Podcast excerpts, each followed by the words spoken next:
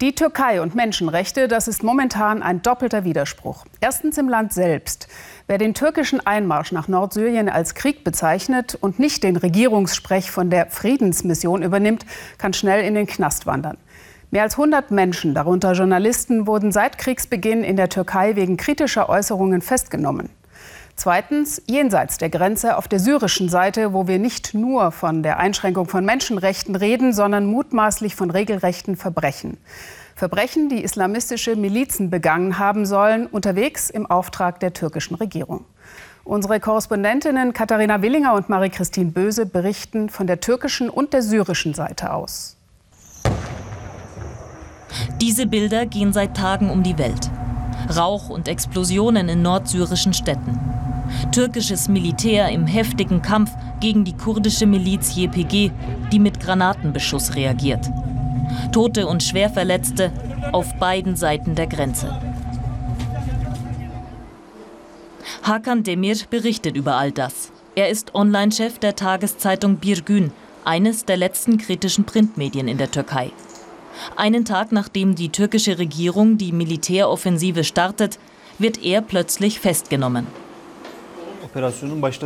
Am Tag, als die Operation begonnen hat, haben wir auf unserer Internetseite natürlich darüber berichtet. Noch in der gleichen Nacht, so gegen 4 Uhr morgens, kam die Polizei zu mir nach Hause und hat mich festgenommen. Zunächst wurde mir kein Grund genannt. Sie haben mich auf die Wache mitgenommen. Erst später, kurz bevor ich zum Staatsanwalt gebracht wurde, habe ich erfahren, worum es eigentlich geht.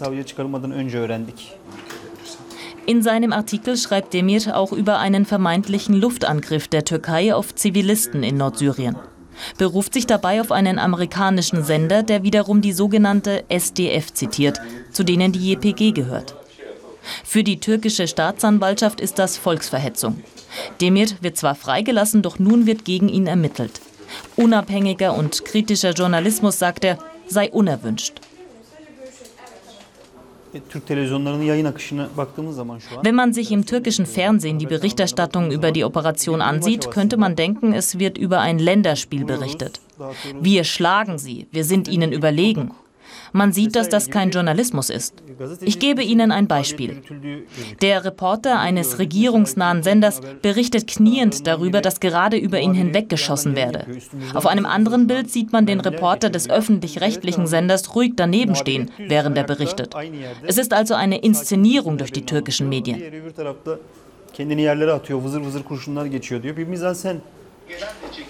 Dort gibt es derzeit fast kein anderes Thema mehr.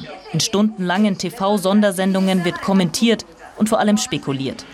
Nachrichten, die mehr einem Kriegsblockbuster gleichen, mit dem einheitlichen Tenor, der notwendige Kampf gegen Terroristen.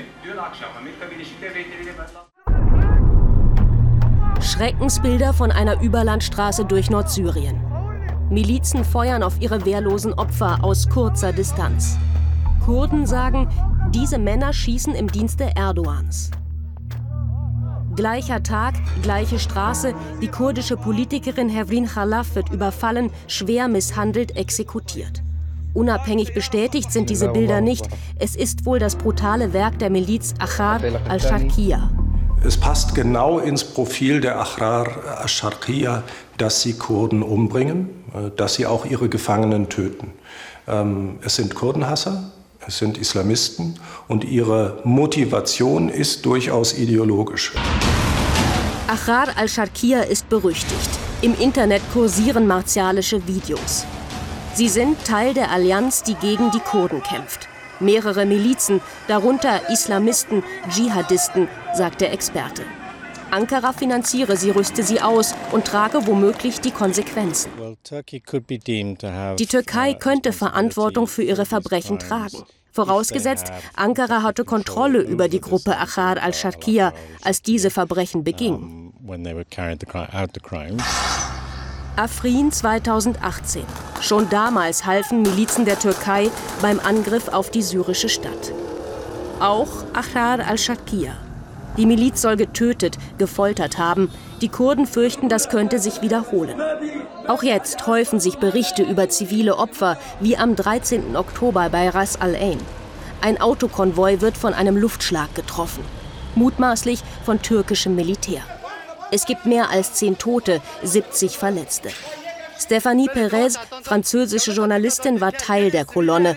Es war eindeutig kein militärischer Konvoi, berichtet sie uns per WhatsApp. Waren also absichtlich Zivilisten das Ziel, fragen wir?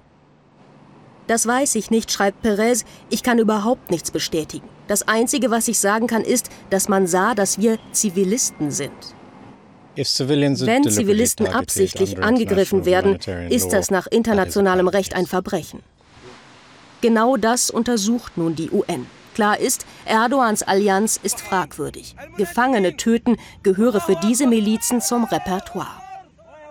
Sie sehen es auch als ihr Recht an, diese Leute zu foltern. Wir müssen also damit rechnen, dass wenn die Türkei ihre Kontrolle mit Hilfe der syrischen Milizen ausweitet, weitere Verbrechen folgen. Der türkische Präsident könnte seine arabischen Hilfstruppen stoppen.